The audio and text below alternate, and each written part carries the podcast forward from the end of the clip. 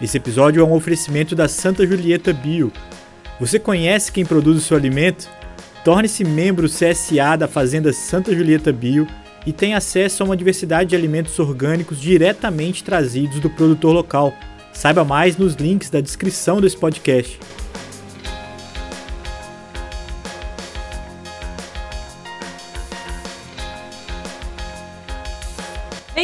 Ao MTV Pass Inside, edição número 8. Entre as boas entrevistas que temos quinzenalmente, trazemos aqui uma conversa mais informal para comentar o atual cenário de competições, notícias e novidades do mundo do mountain bike.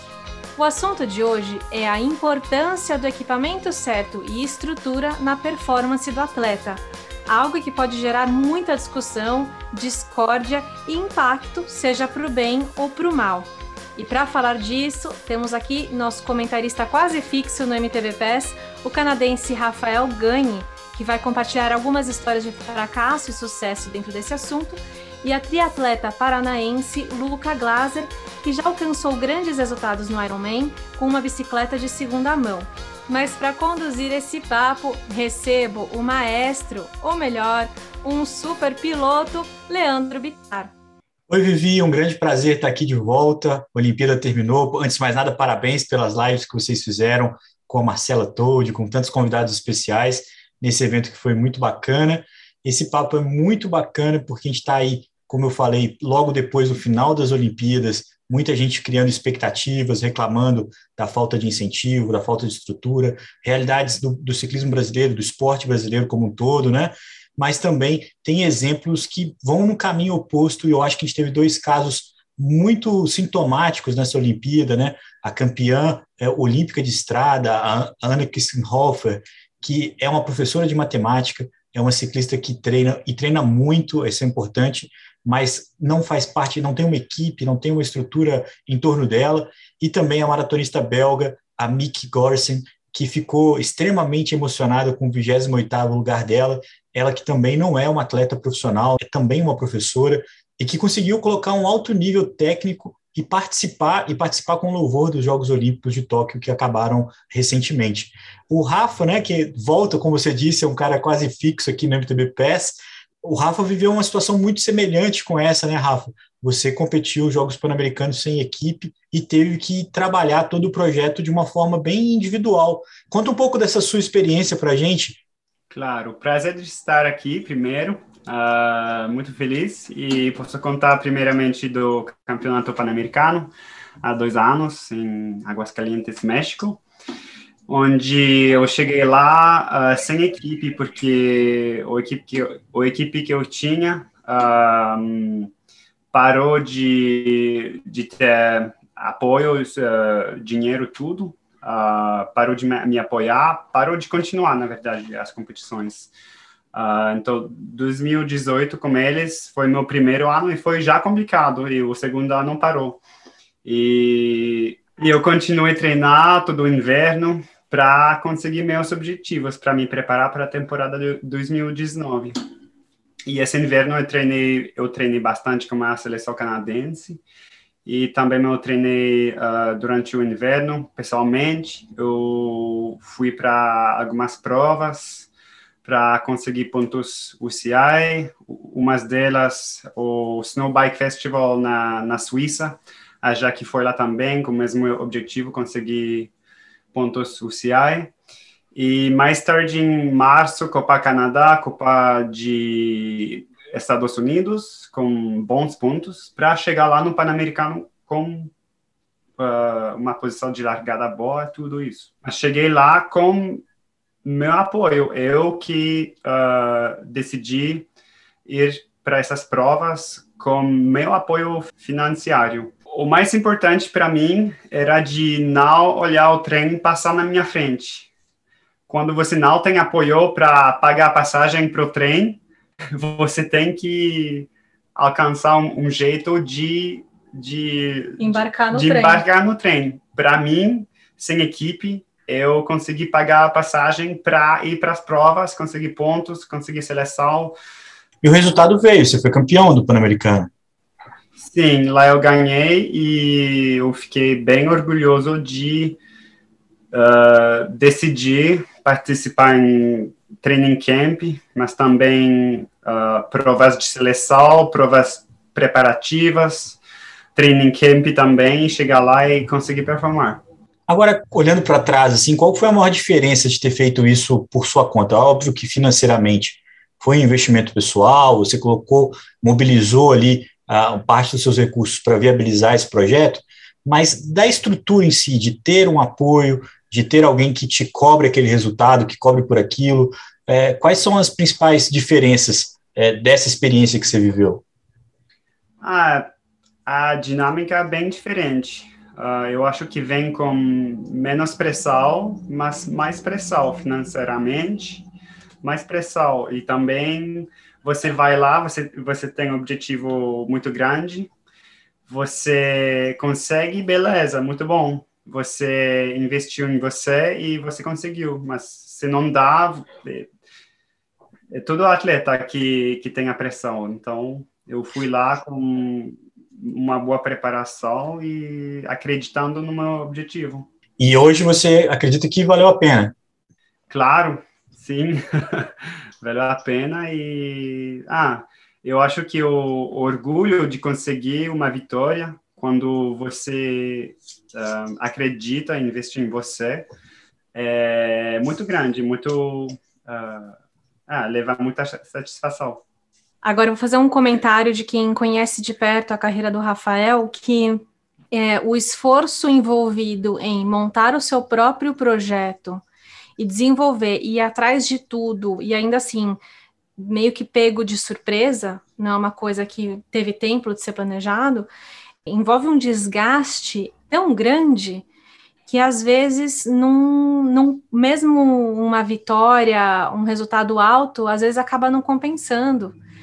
Então, dependendo da pessoa e do contexto que aquela pessoa vive, eu acho que essa falta de estrutura ela é mais sustentável ou menos sustentável. Por isso que eu acho que é uma, uma questão tão individual e mostra uma, várias camadas quão o esporte é complexo, né?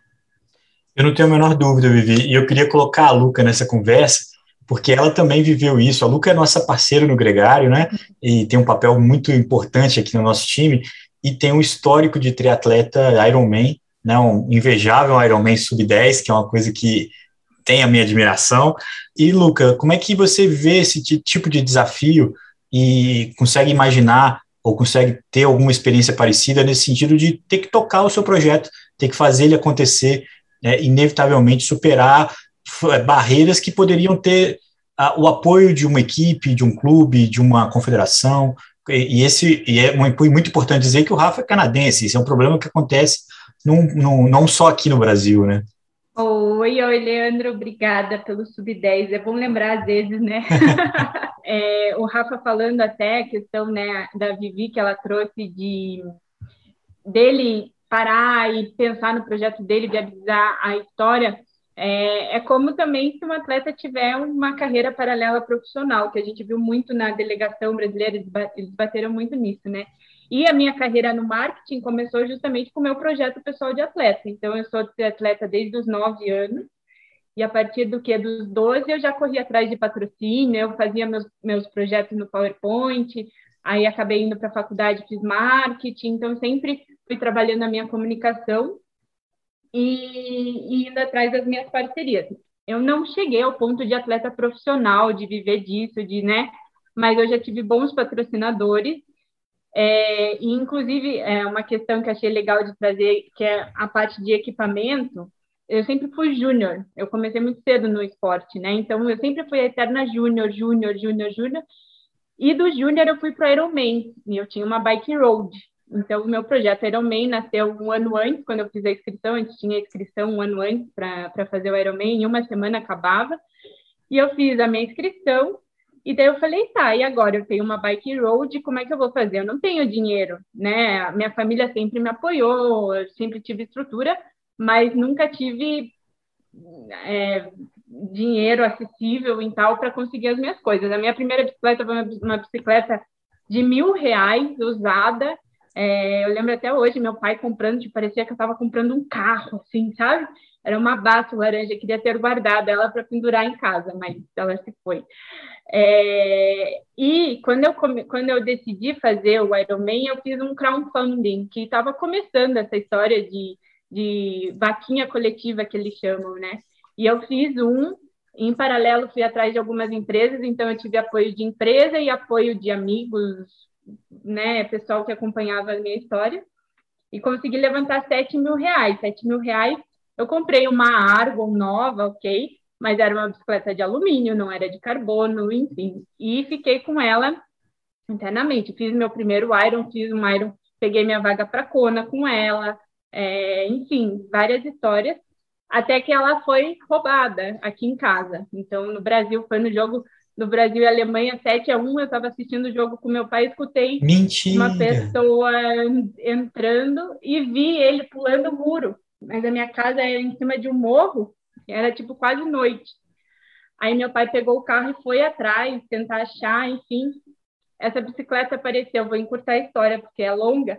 Um ano depois, é, no, num site, não vou falar o nome do site, né, para não esse site de compra e venda de usados, e me mandava. Geralmente eu recebia, oh, não é essa bicicleta, não é, não é. E essa era porque estava com a foto dos meus patrocinadores, a minha bicicleta estava intacta, eles anunciaram do jeito que ela estava. Aí consegui falar com conhecidos da polícia, nanana, fui parar lá em Sorocaba para pegar minha bicicleta, resgatei ela. E nesse meio tempo que eu fiquei um ano sem a bicicleta, eu acabei comprando uma bicicleta usada, uma Cervelo, que é a minha Cervelo até hoje, então faz 10 anos que eu tenho ela. E com, compito com ela hoje, se eu vou competir, vou competir com ela, tá dela. E ela era da Carol Furriela, que é uma atleta profissional, também hoje tem a sua assessoria e tudo mais. Então, comprei dela essa, essa bicicleta, essa Cervelo, depois que tinham me roubado, com a ajuda de um patrocinador. Mas, assim, também, é, é aquela resiliência de atleta, né? A gente tem que ir atrás, você quer fazer, você quer conseguir, o que você tiver, você vai fazer, mas se você correr atrás, você consegue um pouco mais.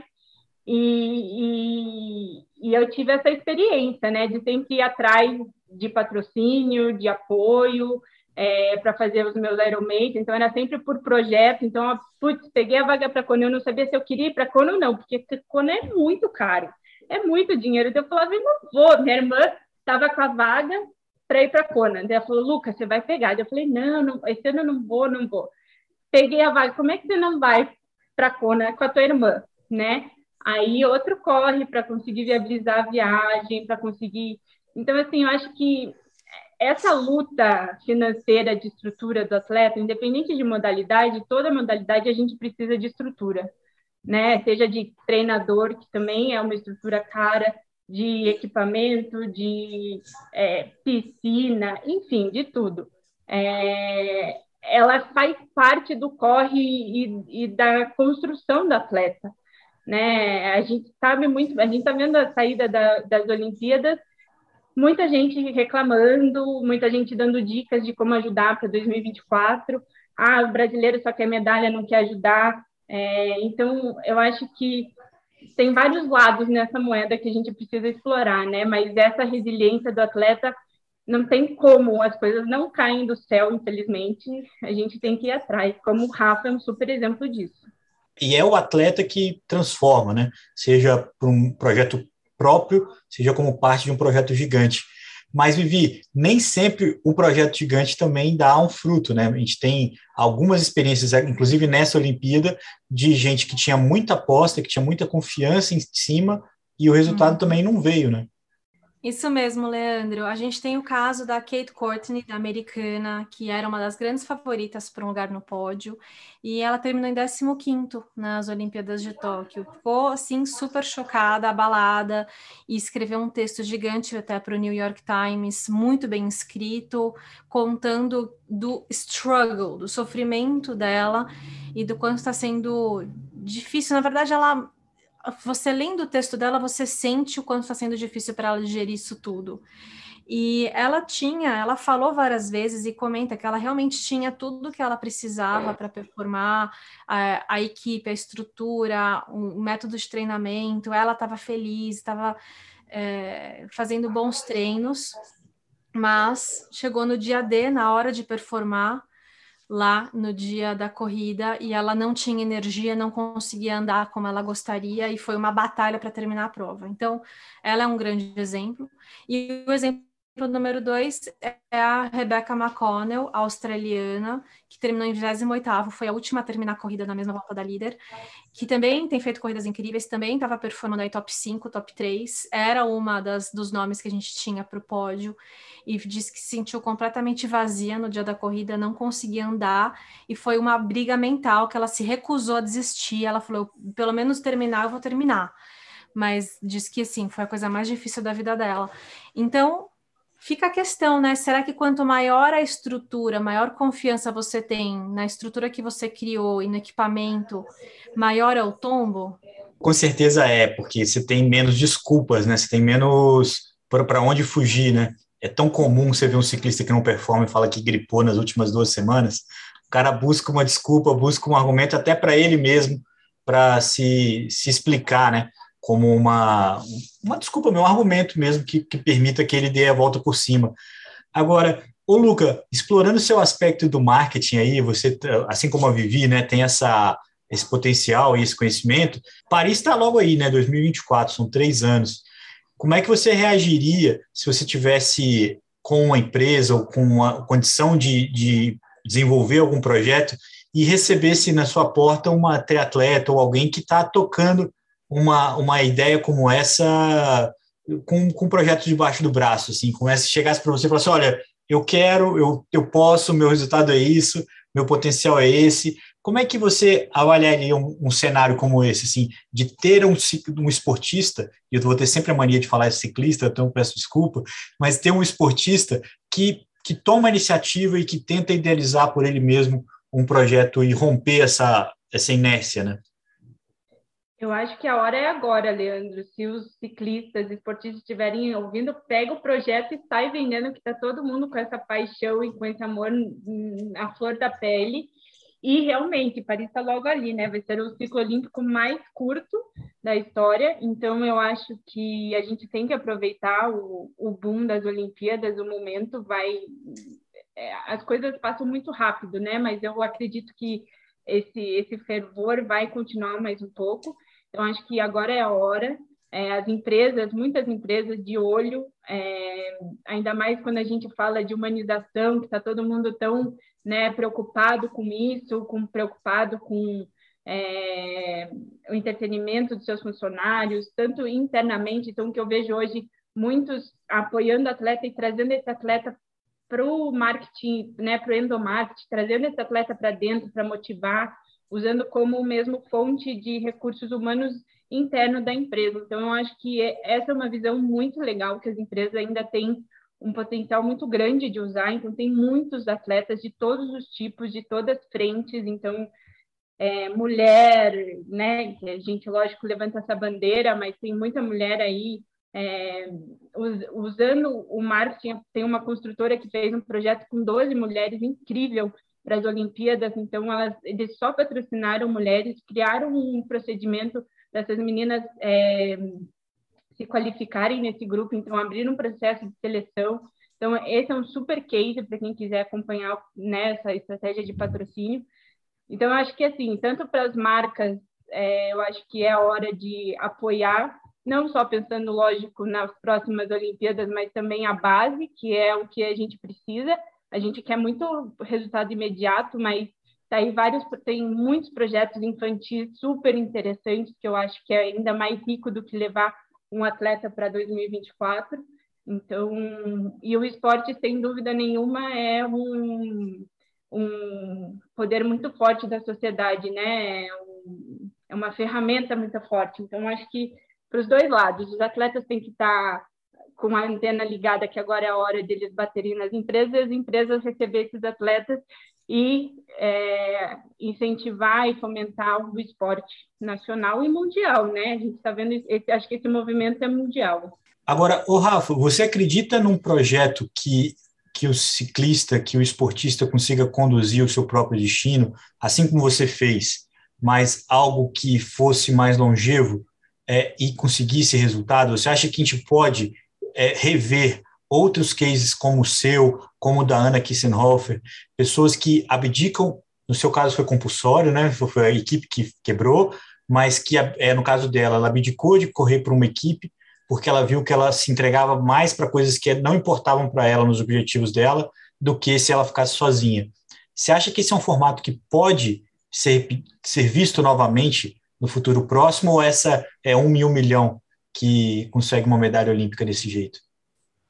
Não, eu acho que é bem possível fazer, tipo, você criar uma equipe para você, para seu sonho, seu objetivo. Uh, mas eu acho que é, com certeza é dá mais trabalho para o atleta. Então, idealmente, o atleta tem um, um agente, alguma pessoa que acredita nele e ele ajuda, porque o, a melhor estrutura seja uma equipe ou o atleta que cria uma equipe. A melhor estrutura é a estrutura onde o atleta pode focar, não se estressar com uh, o lado logístico, financeiramente, essas coisas, e que ele pode treinar forte, recuperar forte, escolher bons treinos, boas provas. E eu acho que não precisa sempre do, da melhor estrutura, do, do melhor calendário, mas idealmente uh, uma boa estrutura. Então, é possível fazer compromissos e para mim, norte-americano, não consegui treinar no sul e ficar aqui treinar deu certo algumas vezes, mas geralmente seria melhor poder treinar o ano todo, mas tem exceções. Tem, tem, Exceções. tem sim, tem caminhos para uh, ah, chegar no mesmo lugar diferentemente. Uhum. Né? E também lembrar que tem muitas equipes que a gente olha de longe e acha que é a equipe ideal, que os caras têm tudo, que os atletas estão felizes, e aí você vai olhar de perto e na verdade não é nada disso, existe tensão dentro da equipe, existe muita cobrança, aquela cobrança que não é falada, que é a pior cobrança de todas, que é aquela cobrança que, tipo, ah, não, a gente não cobra dos nossos atletas, mas existe uma pressão psicológica é, em tudo, nas atitudes, no jeito de conviver, competitividade dentro do ambiente de descanso, né, de, de convívio. Acho que eu vi muito isso quando fui para a Europa e, e, é bem puxado. Então a gente não pode olhar e julgar, né? Então eu estou falando que a Kate Courtney tinha a estrutura ideal para performar porque ela falou isso. Ela coment... É, várias vezes expunha essa questão. Eu não estou supondo que ela tinha, mas várias outras atletas, talvez, se, talvez se você perguntar para a equipe da Suíça, talvez elas falem que elas não tinham condições ideais, não sei, não dá para saber, né? Elas não falaram, mas sabe, é tipo, é muito é, relativo, pessoal e só só quem vive para saber. Então, quando a gente vê um atleta performando ou não performando, tendo uma contra-performance nas corridas, a gente tem que levar em consideração que aquele é um ser humano com uma história de vida, com contexto. E ter essa cobrança por medalha, ah, o, quantos, quantas medalhas o Brasil teve? Quem ganhou medalha? Quem foi campeão? Ou então, tipo, tem um atleta olímpico, ah, qual foi o seu resultado nas Olimpíadas? Tipo, essa pergunta, ela Pode ter essa curiosidade? Pode. Pode querer saber qual foi a colocação do Rafael nas Olimpíadas do Rio? Pode, mas é, isso, isso não define aquela pessoa. Tanto a Kate Courtney quanto a Yolanda Neff não mudaram, elas continuam sendo as mesmas pessoas que elas eram num dia antes do resultado das Olimpíadas. E, o que muda agora é o desafio pessoal de cada um. A Yolanda lidar com o sucesso e curtir um pouco essa fase, mas também lidar com a pressão que vem com isso. E a Kate Courtney aproveitando para fazer uma limonada dessa história e deixando um legado, abrindo, escrevendo sobre o que ela está sentindo, o que, que ela está passando, o que ela está navegando, e para acrescentar aquilo na vida dela também. Acho que essa.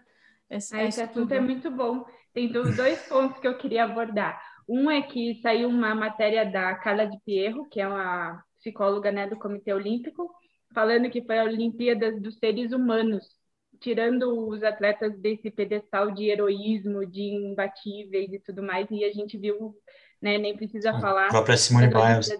Exato, eles mostrando isso. Eu acho que essa parte psicológica, tanto é tudo ligado, né? Essa questão de equipamento, de estrutura, é tudo ligado com o psicológico. Então, essa parte psicológica é muito legal. E outro ponto que eu também queria ressaltar aqui, que é ligado ao patrocínio, mas o patrocínio de hoje em dia, que está muito vinculado com a imagem. No passado, o patrocínio era a camisa de pódio para você subir e aparecer no jornal. E hoje em dia são as mídias sociais. E essa questão das mídias sociais, do atleta fazer sua gestão, de produzir conteúdo, de estar em evidência, de, de prestar né, um serviço no, no seu perfil, contar sua vida e tudo mais, isso também é uma carreira paralela, porque o atleta precisa né, parar e, e oferecer esse conteúdo, e em vez de estar nadando, ou dormindo, ou descansando, ele tem que estar lá postando e, e dando né, um retorno para os fãs e tudo mais. E lidando com os comentários e haters, haters. né? Haters. É. A, Exatamente. A Ana Polegatti falou uma coisa muito marcante para mim no, no Gregário Cycling uma vez, que ela falou que não basta mais você competir. Ser um ciclista, se não é mais não é mais suficiente você ter uma performance na prova. Você tem que ter uma, um, um todo aí que inclui essa, esse tipo de relação e que muitas vezes é um personagem, muitas vezes é algo realmente genuíno. E, é, e essa diferença muitas vezes é a chave do sucesso. Agora, sobre a psicologia do esporte, sobre essa cabeça das ciclistas, da Yolanda Neff, da Kate, a gente pode fazer uma etapa muito em breve, né, Vivi? O que, que você acha? Nossa, eu estou animadíssima para essa próxima etapa. Posso anunciar, Leandro? Pode, o spoiler, já dei o gancho para o spoiler, né? Já dei o gancho. Gente, gente, eu vou entrevistar, eu, tenho, eu vou ter a honra de entrevistar a Alessandra Dutra, que é psicóloga do COB do Comitê Olímpico Brasileiro, está chegando de Tóquio e vai conversar comigo. A gente vai tentar entender a visão, o estudo dela sobre psicologia esportiva. Ela tem uma metodologia que ela chama de combatividade, então quero entender um pouco disso e saber o que, que passa, o que, que tem de similaridade na cabeça dos campeões. Perfeito. Quem, quem ouviu esse programa é na próxima terça-feira já o programa com a Alessandra. Luca, muito obrigado. Foi um grande prazer ter você aqui né, nos microfones, né? Você que já está com a gente há tanto tempo é, nos bastidores. É, e a sua história aqui eu já tinha ouvido em outros lugares, mas que é muito bacana também. Valeu demais. Oba, obrigada. É um prazer fazer parte desse outro lado. A Luca tem muita coisa a acrescentar no, no microfone. Espero que a gente volte com mais dicas de assuntos de patrocínio, é, parcerias comerciais, imagem do atleta. Tem muita gente precisando dessa ajuda aí. Só deixando claro que eu já editei a Luca, mas ainda não tinha gravado com a Luca lá no Gregário, porque eles, elas fizeram a cobertura do Giro de Itália feminino, foi muito legal, com a própria Marcela Todd e com a Gisele Gasparotto também. Rafa, um grande prazer, cara. Parabéns pela sua vitória, pelo sucesso de ter acreditado no seu mérito e, e ter corrido atrás para mim, que não sou tão bem organizado, tem um valor ainda maior saber que você conseguiu estruturar não só seus treinos, quanto toda a logística e colher um resultado, um título pan-americano, que é muito importante. Parabéns. Muito obrigado, foi um grande prazer. Vivi, a bola é sua. Ah, eu acho que só falta convidar o ouvinte a seguir a gente no Instagram, arroba MTBPS, comentar, compartilhar esses episódios, cada episódio que vocês gostam, compartilhar com os amigos, postar, marcar a gente, isso ajuda muito a gente a continuar crescendo o nosso trabalho. E é isso. Mandem suas opiniões para a gente e assuntos que vocês gostariam de ver discutidos aqui no Inside, que é um especial, né, Leandro? A gente tem esse Inside só até o final da temporada de Copas do Mundo, então a gente tem mais alguns, estamos acabando, estamos na reta final.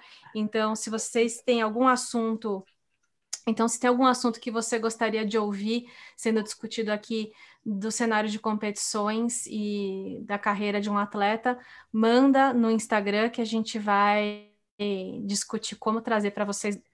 A gente vai discutir como trazer da melhor forma possível. Leandro, obrigada por gregariar esse super papo. Você é um grande piloto de podcasts. E a gente se vê na próxima. Boas pedaladas!